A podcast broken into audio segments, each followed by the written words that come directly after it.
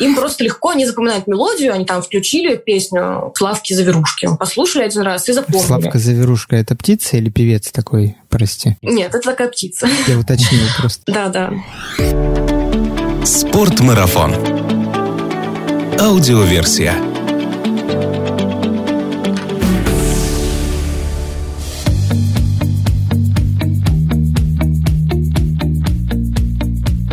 Привет всем зрителям онлайн-телеканала Спорт Марафон ТВ и слушателям аудиоподкаста Спорт Марафон аудиоверсия, который услышит этот выпуск в записи. Меня зовут Артур Ахметов, и здесь на YouTube-канале Спорт Марафона каждый вторник и четверг в 18.00 мы встречаемся для того, чтобы записать очередной выпуск подкаста. А наш подкаст, он немножко о спорте, но много о спортивных увлечениях, здоровом образе жизни, путешествиях, приключениях, их снаряжении для всего этого. Если вы внимательно смотрите нашу трансляцию, трансляцию сейчас, то увидите вот здесь двух сов, которые будут сегодня участниками подкаста. Почему? Потому что сегодня мы поговорим на такую приятную тему, как birdwatching и орнитология, и у меня именно для этого в гостях Анна Евсеева. Аня, привет. Привет. Аня, я тебя немножко представлю нашим зрителям и слушателям. Аня орнитолог, гид научно-популярных экспедиций Russian Travel Geek, автор научно-популярных статей, занимается изучением и охраной сов и дневных хищных птиц. В Инстаграме ведет свой блог, принимала участие в множестве экспедиций, кольцевала птиц на Байкале, считала птиц на острове в Карском море, шагала по вулканам Камчатки, читала лекции в тропическом лесу Малайзии. Ну, вроде я ничего не, не обманул здесь. Все, все верно. Аня, расскажи, как в наше время высоких технологий, социальных сетей и постоянного желания развлекаться и, в принципе, больше ничего не делать, молодые девушки становятся орнитологами? А, ну, в принципе, моя профессия, если ее так упростить, то это считать ворон. У меня просто не было выбора, мне кажется. То есть с самого детства у меня был какой-то интерес к биологии, к э, природе, к животным. И как-то так с течением обстоятельств получилось, что я выбрала именно птиц. Но, наверное, с самого детства была уверена, что буду заниматься именно зоологией и буду биологом. Поэтому все как-то по накатанной, так сказать. Как-то, может быть, в детстве у тебя были домашние животные, попугаи, канарейки. Я вот у меня один друг был, у него дома жил грач. Это было очень интересно приходить к нему в гости и слушать, как он кричит. Да, такой необычный питомец питомец. Ну, у меня не было птиц в детстве особо. Как-то мы не держали таких животных. У нас была собака, но мы много с родителями как-то проводили время на улице, много ездили куда-то. Они у меня не биологи, но как-то поддерживали мои все эти странные наклонности. Поэтому много там ходили в парк, наблюдали за птицами в детстве, и поэтому как-то у меня интерес возник именно к дикой природе, наверное, а не к домашним животным. Хотя сейчас мне бы хотелось, возможно, завести какого-нибудь попугая, но он будет требовать очень очень много времени и внимания. Его нельзя оставить, если ты постоянно уезжаешь куда-то в лес, поэтому пока без домашних птиц. Пока твое внимание уделяется только диким птицам. Ну, в основном, да. И это требует много времени, и часто меня не бывает дома долго, я часто бываю в поездках, поэтому, конечно, животное заводить, которое требует внимания, это сложно. Поэтому у меня есть э, рыбы в аквариуме и кактусы, которые, если что, они могут прожить без меня достаточно долго. Скажи, пожалуйста, что такое birdwatching? Мы сегодня будем говорить на эту тему. Может быть, есть русский аналог этого странного слова. Насколько распространен он в нашей стране и кто вот обычно занимается бёрдвотчингом? А, ну, бёрдвотчинг, да, такое слово, часто его ругают за какую-то неблагозвучность в нашем языке, хотя, по-моему, оно так отражает вполне явно происходящее. То есть это такая любительская орнитология, это наблюдение за птицами в таком широком смысле слова, хобби, которое пришло к нам, и мне кажется, что в последние годы и в России становится достаточно популярным, много людей увлекаются подобным занятием. То есть э, это наблюдение за птицами, это там подсчет количества видов, это поиск каких-то редкостей, это там изучение в рамках там хобби какого-то человека. И сейчас бэдвотчеров становится много. Ну, мне сложно судить, потому что я во всей этой сфере, но даже там в московских парках э, в выходные можно встретить много людей с биноклями, с фотоаппаратами, которые гоняются там за какими-нибудь дроздами. Поэтому, да, такое хобби себе. Насколько я понимаю, birdwatching — это наблюдение не только глазами, но еще и достаточно много слушания ушами. Чего там больше все-таки, наблюдение или слушание? Ну, это кто как умеет. Тут по способностям изначально, наверное, это именно внешне такое фиксация, чтобы узнать птицу, тебе нужно ее увидеть, и иногда проще все-таки это сделать, если ты ее увидел, а еще лучше сфотографировал, тогда ты можешь там по картинкам, по определителям каким-то разобраться, кто это вообще был. Но также можно и на слух узнавать птиц, так как каждая имеет индивидуальную песню, какие-то звуки свои специфические, поэтому, конечно, можно не видеть птицу, но если знаешь ее голос, ты все равно можешь ее узнать.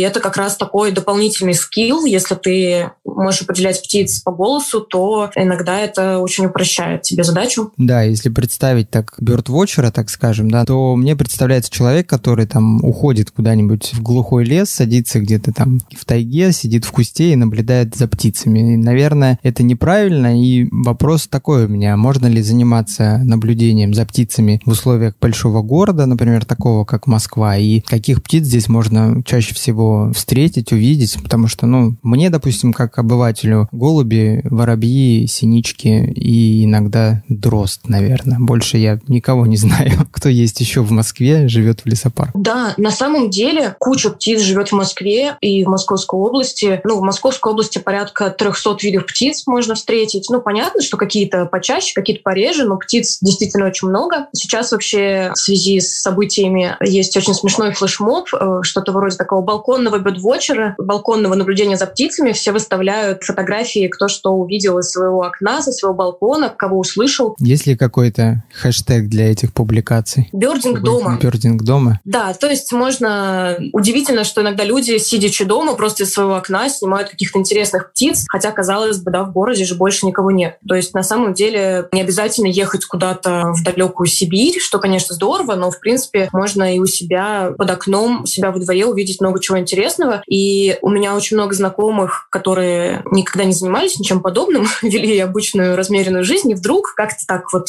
увлеклись птицами, они были очень удивлены, что они всю жизнь жили, им казалось, что птиц как бы нет, но когда они начали этим увлекаться, какие-то голоса выучили, научились птиц каких-то самых там распространенных узнавать, они были поражены, что оказывается, вообще-то их вокруг много, просто нужно немножко сменить, так сказать, э, взгляд и быть внимательным, и тогда можно увидеть много, много всего. Ты сказала про Московскую область, что там живет порядка 300 видов птиц, а если взять непосредственно Москву, то сколько птиц можно увидеть невооруженным глазом, например? Сложно сказать прям так, сколько, скорее всего. Ну, там 200 видов в Москве примерно можно встретить, э, если очень постараться. Но так, в принципе, если пройтись там по парку утром, видов там, ну, несколько десятков спокойно можно увидеть, особенно вот. весной сейчас. Да, мы сейчас с тобой общаемся, и я понял, что к тому списку, о котором я сказал, можно добавить там ворон, сорок и еще разных уток. Итого мы насчитали примерно 10.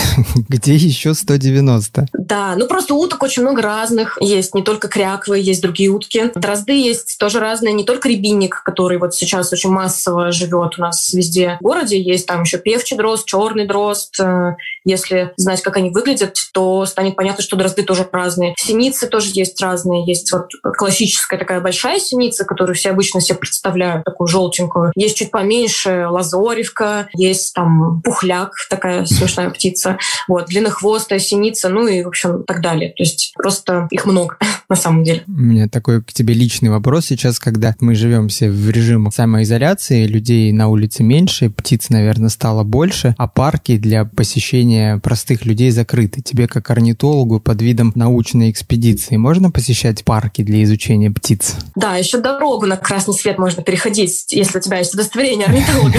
А, ну, нет, на самом деле, конечно, таких возможностей нету, поэтому я уехала за город, чтобы как-то проводить время немножко с пользой. Ну, думаю, что птицы сейчас отлично чувствуют себя, у них сейчас сезон размножения, и меньше людей на улице, меньше там всяких беспокойств, поэтому не то, что птиц стало больше, просто сейчас им чуть-чуть покомфортней.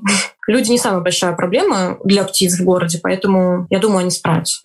Ну, давай про людей тогда поговорим. С чего следует начать человеку, если он решил окунуться в любительскую орнитологию? Наверное, надо выйти на улицу. Это логично. Надо просто взять и пойти утром в парк. Если зима, найти какую-нибудь кормушку, куда прилетают птицы, и постоять и посмотреть вообще, что там происходит. Можно приобрести какой-нибудь определитель птиц с картинками, такими красивыми, значит, чтобы потом попытаться разобраться, что вообще ты увидел, что все это было. Можно как-то погуглить какие-нибудь списки видов птиц Москвы или там самые популярные птицы Москвы, там взять каких-нибудь 10 и вот запомнить, как они выглядят, постараться их найти. На самом деле это дело такой практики, опыта, и, пожалуй, вот просто начать главное. Скажи, а существуют ли какие-то клубы любителей птиц, чтобы можно было там не самому начать, а чтобы тебе так, вот это, не знаю, белохвостая синица, не знаю, есть такая.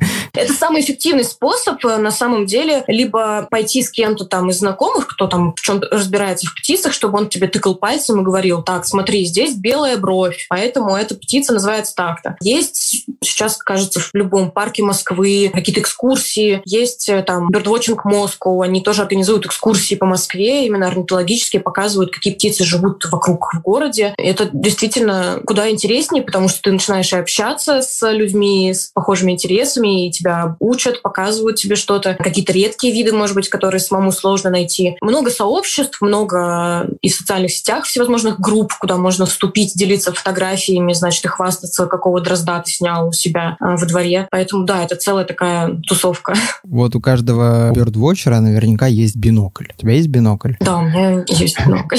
Расскажи, как правильно выбрать бинокль для наблюдения за птицами и что вообще собой представляет экипировка бёрдвотчера, ну, когда он уже так не просто по парку гуляет и пытается расслушать, а когда именно начинается более серьезное наблюдение за птицами, насколько, например, экипировка для аутдора подходит для того, чтобы наблюдать за птицами? Да, так все начинается. Сначала ты смотришь на воробья в парке, а потом у тебя уже 10 тысяч ботинок, объективов, палатка, чтобы прятаться в ней для фотографий. Да, это действительно только по нарастающей идет. Действительно стоит начать, наверное, с бинокля. Он облегчает задачу поиска птиц. Тут важно определиться, конечно, с ценовым диапазоном, потому что можно брать там что-то попроще, что-то подороже. Есть много разных фирм, в принципе. Стоит обратить внимание на кратность в первую очередь, то есть нужно, например, ну, 10, там, 12. Это более-менее универсальные такие бинокли, потому что можно, конечно, взять там кратность какую-нибудь 18, это прекрасно где-нибудь в море наблюдать за чайками, но если при этом ты в лесу, то большинство птиц будет слишком близко к тебе, и бинокль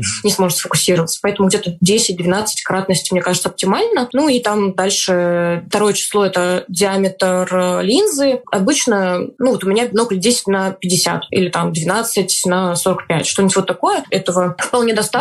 Но на самом деле сейчас я даже чаще пользуюсь фотоаппаратом, чем биноклем, потому что носить одновременно очень сложно. Ты путаешься в итоге в лямках, тебе просто тяжело. Поэтому фотоаппарат тоже очень сильно помогает. Мне кажется, сейчас такой как раз атрибут современного бидвотчера, потому что ты можешь сфотографировать птицу, потом разобраться, что это было такое, показать коллегам, похвастаться в Фейсбуке. А что касается экипировки и какой-то одежды, тут действительно все может быть достаточно серьезно, потому что в поисках какой-нибудь птицы и интересного кадра можно забраться во всякие труднодоступные места, так сказать. Можно там стоять на морозе и фотографировать два часа синицу у кормушки, можно сидеть в засидке на таку тетеревов, и тебе нужна палатка, теплая одежда, желательно еще теплый спальник, вообще все теплое. Ну, люди не только в парке могут наблюдать птиц, а действительно ехать в какие-то серьезные такие экспедиции или куда-то в очень нецивилизованные такие районы, где нужна полноценная экипировка для того, чтобы добраться куда-то. А в России существуют какие-то общие признанные орнитологические туры или места наблюдения за птиц? Вот мне на ум приходит, например, остров Рангеля, но это потому, что я прожил на Чукотке половину своей жизни. Но это очень далеко и трудно доступно. Может, что-то еще, что поближе к центральной части России? Да, есть, есть места даже в Подмосковье, достаточно популярные с точки зрения бёрдвотчинга, такие орнитологические ключевые территории, куда люди действительно ездят часто. Это там Латышино, всякие рыбхозы, Бисеровский рыбхоз, там на севере Подмосковья заказник Журавлиная Родина, где сейчас как раз с моей точки зрения самые интересные, пожалуй, места для птиц, вот вообще где я была и смотрела, это Дагестанский заповедник. Я ездила туда несколько раз. Это было, наверное, самое интересное такое путешествие с точки зрения орнитологии для меня, потому что там колоссальное разнообразие видов, там очень много птиц, много хищных птиц, очень разные места обитания, потому что там и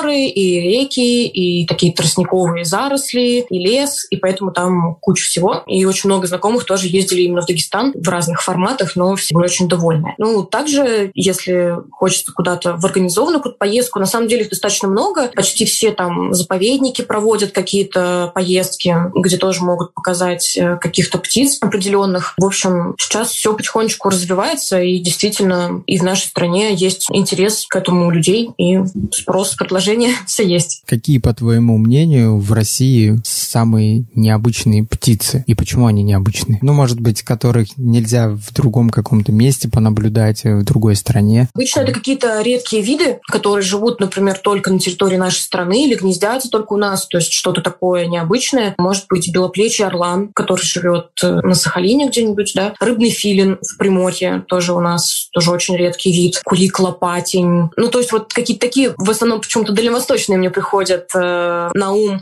виды, потому что для меня они вообще кажутся тоже очень далекими, недосягаемыми. Белая лазоревка, дубровник — это такая очень редкая охраняемая овсянка. Такая небольшая птица желтая. Она исчезает сейчас и, конечно, представляет интерес вообще увидеть ее просто потому, что она редкая. А в целом в Красной книге России сколько птиц находится? Несколько десятков птиц в Красной книге России, в Красной книге мира. Есть еще региональные красные книги, то есть для каждого там области или там есть Красная книга Москвы, но именно вот в Красной книге России несколько десятков. В основном, ну, это и хищные птицы, у них много проблем, с которыми они сталкиваются, какие-то, может быть, виды охотничьи. Да, к сожалению, есть птицы в Красной книге. Как выбрать определитель птицы, вот чтобы он был наиболее полный, например, ну, для начинающего бёрдвотчера? Зависит от региона, где человек живет. То есть понятно, что там для Подмосковья или для Камчатки книжки будут разные. Можно начать с чего-то не очень сложного, купить какую-нибудь книгу своего региона или своего города, там «Птицы Москвы» или там «Птицы Москвы и Подмосковья». Есть чудесные книги авторства Масолова там, и коллег, отрисованные, где подписано конкретно, на что тебе нужно обратить внимание, что какого цвета, где птица живет, как узнать ее по голосу. Там такая база. Можно какую-то там птицу Европы взять иностранную какую-нибудь книгу, если ты уже такой прошаренный. В Европу захотелось, да? Да, да, захотелось. Ну, там поехал еще куда-нибудь отдыхать вдруг.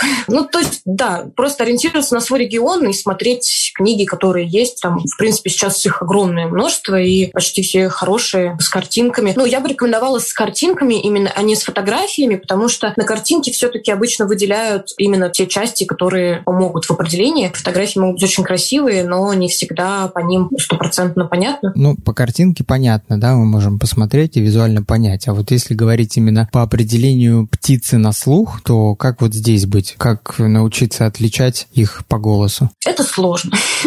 Я до сих пор иногда очень думаю, как бы вот повысить свой уровень еще. На самом деле, даже в определителях просто с картинками обычно описывается, как голос может звучать. Есть какие-то ассоциации, которые помогут узнать, как птица поет. Можно слушать записи. Есть люди, которым повезло, у них музыкальный слух. Я не такой человек. Им просто легко, они запоминают мелодию, они там включили песню Славки Заверушки. Послушали один раз и запомнили. Славка Заверушка — это птица или певец такой? Прости. Нет, это такая птица. Я уточнил просто. Да, да. Слушать, э, записывать на диктофон, присылать кому-нибудь, кто разбирается. Слушать близких птиц, например, взять там пять разных дроздов и записи по очереди включать и пытаться запомнить, какие там элементы у них отличаются. А где эти записи найти? В интернете просто? Да, ну, где угодно. Но логичным напрашивается вопрос, есть ли приложение, в котором можно и послушать птичку, и посмотреть на нее? Такие приложения есть. Я не пользовалась ни одним приложением именно для России России, которое бы было такое полноценное. Прям для нашего региона их пока нет. Но, в принципе, есть какие-то приложения, где есть голоса птиц и картинки птиц, но обычно это там Европа, например. То есть там каких-то наших птиц может не быть, какие-то могут быть птицы, которые у нас не особо и живут. Все еще всегда спрашивают, есть ли такое, где ты записываешь, и тебе сообщает. Алиса, скажи, что это за птица, да? Да, но, к сожалению, пока такого нет, хотя я думаю, что будет нечто подобное, но это достаточно сложно, потому что когда ты записываешь что-то в дикой природе обычно поет сразу 10 птиц, еще ветер, коллеги кашляют, и двигатель у машины ты забыл э, выключить. Коллегам нужно лучше экипироваться, чтобы не кашлять. Да, да, да. Тут вопрос у меня напрашивается. Если в Европе есть такие приложения, то кто их создает? Какие-то любители или какие-то организации государственные или коммерческие? Я думаю, по-разному, потому что сложно такую грань провести, что вот есть, значит, профессиональные орнитологи, а есть вот просто бедвотчеры. На самом деле, зачастую многие люди, которые увлечены этим как хобби, они тоже делают много полезного и какие-то интересные находки совершают. Поэтому думаю, что это делают, может быть, на базе какого-то института исследовательского, но при этом люди, которые еще имеют,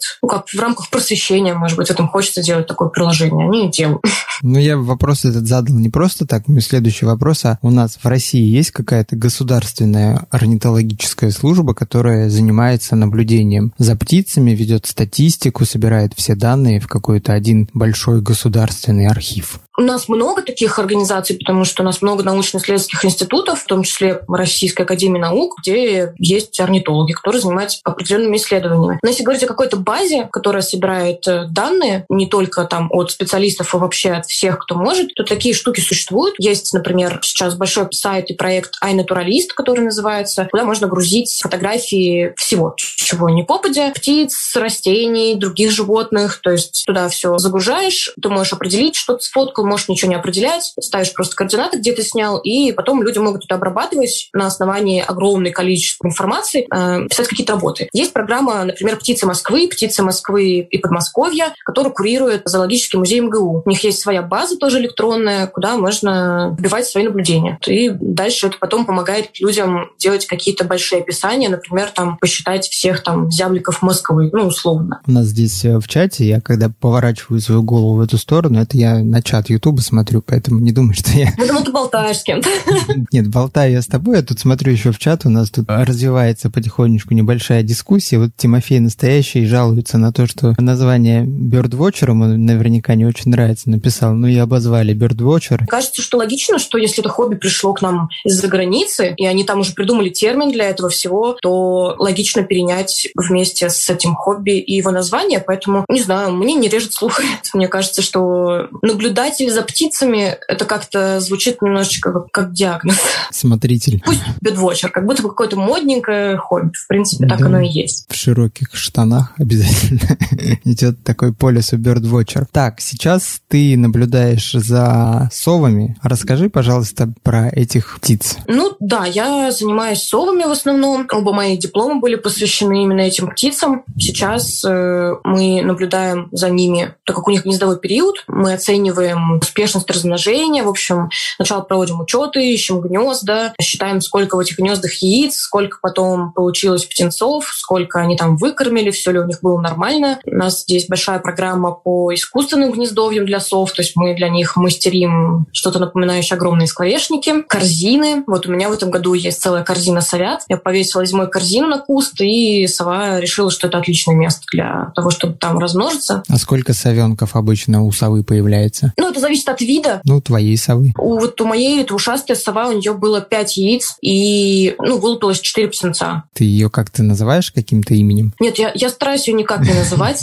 Она еще очень агрессивная мамаша оказалась. Она была не очень рада моим исследованиям. Вот. У нас с ней тяжелые отношения. Несмотря на то, что я предоставила ей жилплощадь, она ревностно защищает свою корзину своих детей, поэтому... Ну, она договор аренды не читала, поэтому она думает, что это ее жилплощадь. Вообще, так. беспредел. И, и как эти совушки себя ведут и в чем главная задача твоего наблюдения? У нас большая работа мониторинговая, то есть мы в целом оцениваем из года в год, как они размножаются, сколько их, какие виды, какие места обитания они занимают. У нас здесь заказник, и сейчас мы проектируем природный парк, который охватит большую территорию для того, чтобы понять, какие, например, участки нужно охранять, нужно понимать, там, какие обычно выбирают птицы. Если это редкий вид, какие места обитания нужно сохранить, чтобы он мог там размножаться. Вот. Но в основном сейчас мы нашли уже все гнезда, которые есть, и просто отслеживаем, что в них происходит. То есть сколько птенцов появилось, сколько выкормили, как там все у них проходит. Когда эти птенчики вырастут, примерно через сколько покинут твою корзину? Они уже вылезли, они ага. уже выросли, уже сидят на кустах там рядом и э, ожидают родителей ночью с мышами, поэтому все так быстро.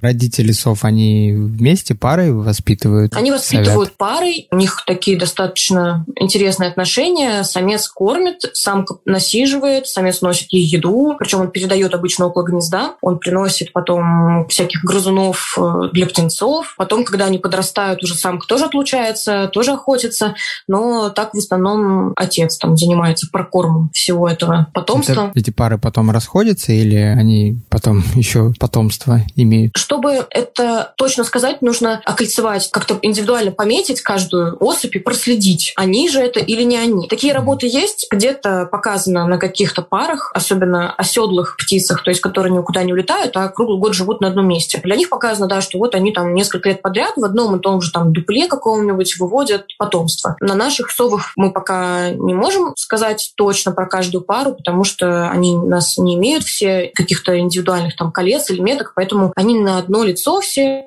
и сложно сказать, те же это, другие, поэтому остается только догадываться. Перед тем, как мы перейдем на не очень серьезные вопросы про птиц, которые у меня тоже есть, задам еще один вопрос из чата. Пользователь с ником библиотека научка. Расскажи, пожалуйста, про свой опыт популяризации науки. На самом деле я занимаюсь не только наукой, но и мне очень интересна охрана природы. Я считаю, что для того, чтобы как-то мы умели с природой общаться, необходимо знать, как все устроено, не только любить природу, но и какие-то знания иметь. Потому что иногда мы можем навредить просто потому, что мы не знаем, как все устроено и как поступить правильно. Поэтому я очень важным считаю просвещение. И это получается делать по-разному. Например, там те же экспедиции, те же научно-популярные лекции, которые мы читаем нашим туристам, научно-популярные статьи, которые я пишу, там даже небольшой блог, который я веду. Все это направлено на то, чтобы люди далекие, возможно, там от э, идей каких-то там научных, там от биологии, но любящие природу, да, понимали, как с ней взаимодействовать так, чтобы не навредить ей, и вообще, как наша планета живет, как она устроена. Я думаю, что за этим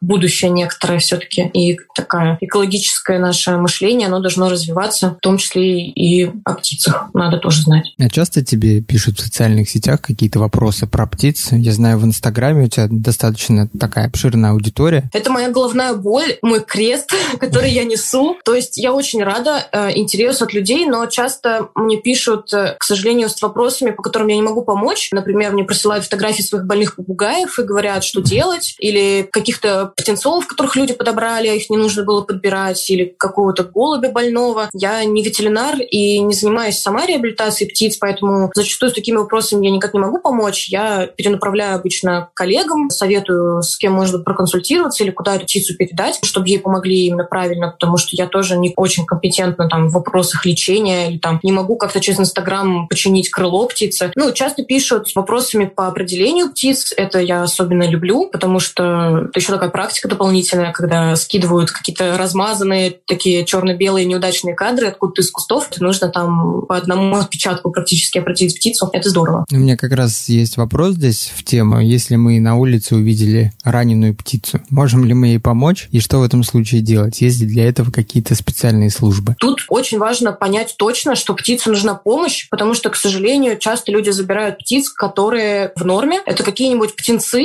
которые только что выбрались из гнезда, они называются слетки. Они вылезли, они еще плохо летают, они еще такие маленькие, все какие-то странно выглядящие. И люди считают, что они попали в беду, забирают их, а потом не знают, что делать, потому что выкармливание птицы, так что потом выпустить ее на волю, это сложно. И нужно точно убедиться, что птица реально нуждается в помощи. Конечно, если это голый птенец какой-то или эта птица там, с переломом, с какой-то откровенной травмой, то стоит ей помочь. Обязательно нужно помогать и прибегать к помощи специалистов, потому что самостоятельно там залечить крыло или даже выкормить, это бывает сложно, нужно делать с умом, поэтому нужно стараться искать ветеринаров и специалистов по птицам, их не очень много, или какие-то центры реабилитации, они у нас есть, но тут еще главное помнить, что все эти центры, они не государственные, обычно они существуют на собственные деньги, которые я просто не представляю, откуда они достают, то есть все это какие-то спонсорские деньги, помощь там неравнодушных людей, поэтому если вы там подобрали птицу и взяли ответственность, как бы, и хотите ей действительно помочь, ну, значит, нужно самому там передать в какой-то центр, как-то потратиться на ее лечение, потому что иначе это все тяжело очень. Вот. В целом, насколько безопасно брать дикую птицу к себе домой? Потому что она же может быть просто переносчиком каких-то заболеваний. Да, тоже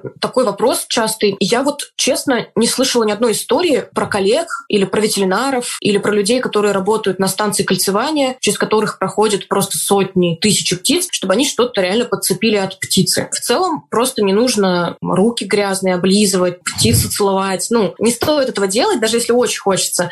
Просто, ну, надо посадить ее там в коробку аккуратненько. Не надо сажать в клетку, особенно если птица травмирована, потому что ей только хуже будет, она себе перья все переломает. Ну, помыть руки, конечно, могут быть какие-то заболевания, но, скорее всего, вы никак не заразитесь, если какие-то элементарные меры там соблюдать, поэтому угрозы обычно нет. Вот общение многих жителей городов с птицами, оно очень часто ограничено банальным кормлением этих птиц. Чаще всего кормят у нас голубей и воробьев. Также, наверное, весьма часто там уток, иногда лебедей можно встретить в пруду. И тебе, как орнитологу, вопрос, а чем, собственно, кормить таких птиц? Потому что мне кажется, что самый распространенный вид корма, поступающий от жителей мегаполиса, это кусок батона, и это, скорее всего, не самое полезное для птичек еда. Да, тоже важная тема. Людям часто хочется сделать что-то хорошее, но тут нужно понимать, что если уж вы хотите сделать хорошее дело, то делайте его как бы до конца. Не нужно отдавать птицам просто все, что вы не доели,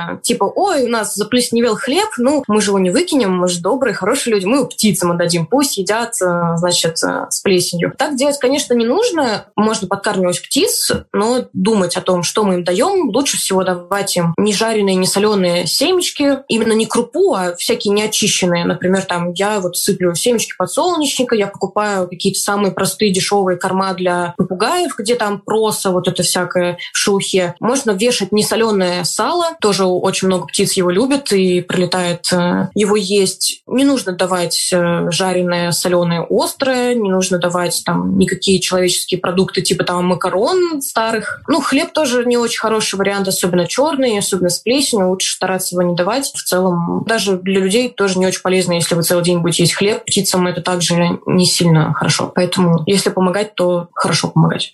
Так, ну вот у нас есть еще сообщение в нашем чате. Денис Захаров пишет, что ему нравится определитель рябинцев ВК и Collins Bird Guide by Lars Svensson. Да, вот у меня есть, кстати, под рукой определитель Рябицева, mm-hmm. мой первый определитель. Он вообще птица Урала и Приуралья, но подходит и для нашего региона. Там есть почти все наши птицы основные. У него действительно очень хорошие, приятные рисунки, очень понятные, краткие описания даны для всех птиц. Я вот помню, как мы заказывали эту книжку еще в школе. Ее нигде не забыла купить. Мы как-то заказывали партии, потому что в обычных книжных их не было. Это действительно книжка даже для, мне кажется, начала очень полезная. А Коллинз — это она на английском, это как раз птица Европы. Ну, там есть разные издания, но птиц Европы в основном вот все приобретают. Она такая уже для продвинутых, там много птиц и не встречающихся там в России, которых можно там только где-нибудь в соседних странах увидеть. Ну, такая для, мне кажется, тех, кто уже так более-менее разбирается птицах и хочет что-то более такое сложное. Также вот Денис пишет у нас в чате, что чтобы запомнить, кто и как поет, есть такой метод. Нужно идти по направлению птичьей песни и выслеживать. Обычно, если в бинокль увидишь поющую птицу, то запомнишь ее надолго.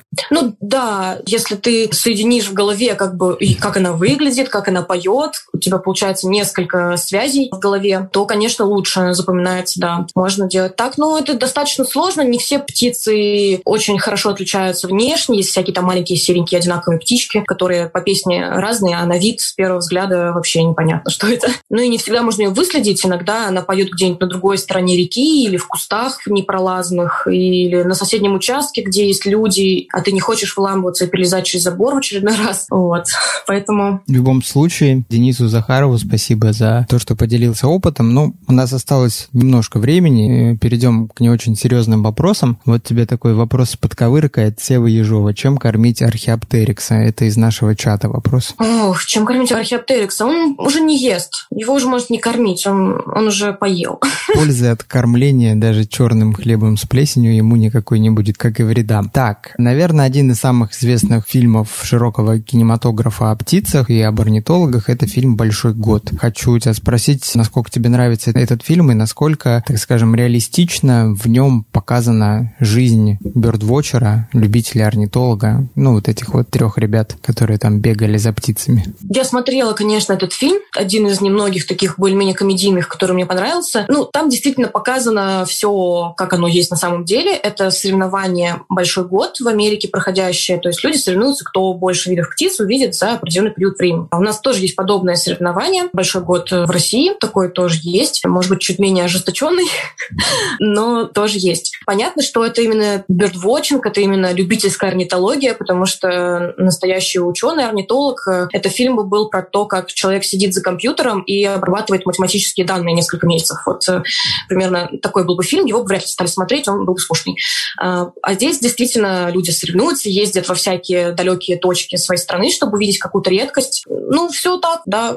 Примерно этим и занимаешься, если хочешь какую-то очередную птицу увидеть, которую еще никогда не видел. Забираешься на непонятный остров и там сутками не ешь, не спишь, дежуришь в куста с фотоаппаратом. Какие еще бы фильмы ты могла посоветовать тем, кто хотел бы побольше узнать о бердвотчинге? Может быть, какие-то книги, но не определите ли птиц, а может, это какая-то художественная литература, которая косвенно вот связана с бердвотчингом, с птицами, какие-то истории, художественные рассказы? Ну, к сожалению, фильмов не так много снято на эту тему. Можно посмотреть, э, например, если кто-то хочет понаблюдать за птицами, не выходя из дома и не вставая с дивана. Сейчас очень много онлайн-трансляций ведется прямиком с гнезд. Например, коллеги из Поволжья установили камеру на гнезде филина, и можно наблюдать за ним онлайн. И видно, как там они кормят птенцов, что они выкармливают их всякой необычной там дичью, типа раков, рыбы, э, ласок и прочего. В общем, ну, интересно. Действительно, ты можешь посмотреть на то, как птица живет со стороны. И таких сейчас много проектов, э, когда устанавливают камеры и транслируют происходящее. Можно посмотреть какие-нибудь BBC-шные просто фильмы, потому что они красивые. Это действительно огромная работа. И действительно можно увидеть тоже дикую природу. Я вспомнил фильм, по-моему, тоже BBC, он так и называется «Птицы». Его, когда он только вышел, очень любили показывать в ресторанах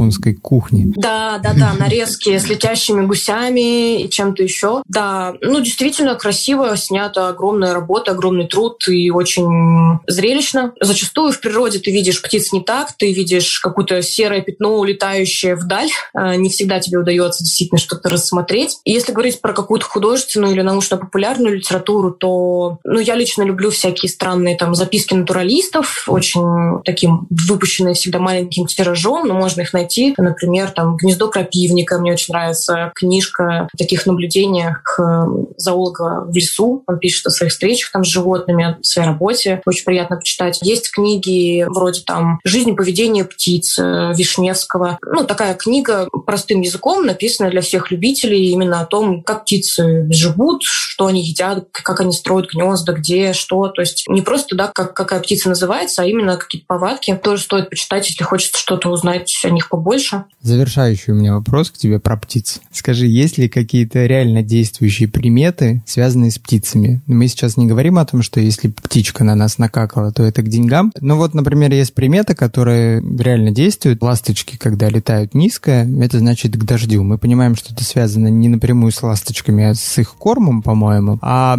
что-то еще можно вот из поведения птиц узнать, не знаю, о погоде, о приближении чего-то еще? На самом деле, так вот даже не приходит ничего в голову. Обычно все вот эти приметы и какие-то факты оказываются очень сомнительными, и зачастую вообще поражаешься, как, как люди это придумали. А, ну, касательно ласточек, да, возможно, это связано, да, там, с изменением погоды, давление падает, насекомые летают ниже, ласточки ловят их ниже, хотя это может быть и не только там перед дождем, и вообще много по каким случаям они могут летать ниже обычного. Какие-то такие приметы, думаю, что в основном это какие-то такие суеверия, заблуждения.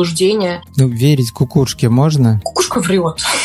Хорошо, сделаем главный вывод из сегодняшнего подкаста. Кукушка врет. Аня, спасибо тебе большое за эту беседу. Мне лично было интересно узнать про птиц. Интересная такая тема. Желаю тебе наблюдений интересных за этими существами. Пусть они с тобой дружат, поменьше на тебя гадят, потому что денег от этого не прибавляется. Надеюсь, что еще как-нибудь увидимся в нашем подкасте и что-нибудь интересное про птиц расскажем нашим слушателям. Да, спасибо.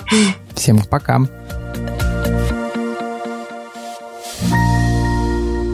Спортмарафон. Аудиоверсия.